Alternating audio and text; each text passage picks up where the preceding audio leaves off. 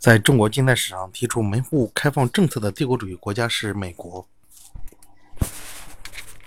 中国半在半殖民地半封建社会反侵略斗争失败的根本原因是社会制度的腐败。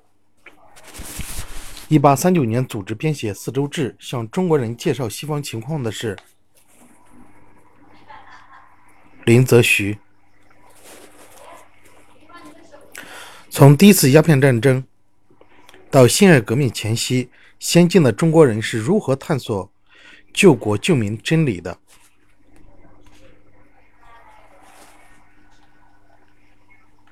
从第一次鸦片战争到辛亥革命前夕，先进的中国人是如何探寻救国救民真理的？以鸦片战争打破了中国封建统治者天朝上国的迷梦，先进的中国人也开始寻找救国救民的真理。民族开始觉醒。二，适宜长技以制夷的主张和早期的维新思想。林则徐是近代中国睁眼看世界的第一人。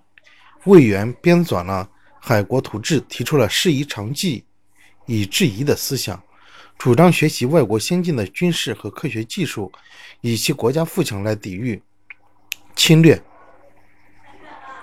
开创了中国近代向西方学习的新风。十九世纪七十年代以来，马建忠、王涛等人不仅主张学习西方的科学技术，同时也要求吸纳某些西方的政治经济学说。他们一般都反对列强的侵略，维护民族独立和国家主权，主张发展民族工商业，主张变革封建专制制度，具有一定程度的反对封建专制的民主思想，对中国社会产生了广泛的思想影响。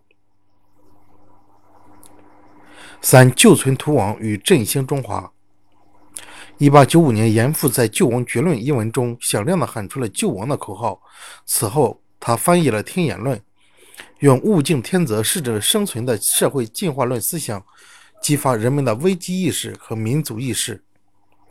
一八九八年四月，康有为几乎中华民族面临着成为笼中之鸟、釜底之鱼、牢中之囚的危险，要求中国人要发奋自救。当时有人绘制的一幅时局图，更是形象地表现了当时中国面临的瓜分危局。四民族危机激发了中华民族的觉醒，增强了中华民族的凝聚力，救存图王成了时代的主旋律。一八九四年十一月，孙中山创立革命团体兴中会，喊出了振兴中华这个时代的最强音。近代以来，中国的仁人志士正是怀着强烈的危机感和民族意识。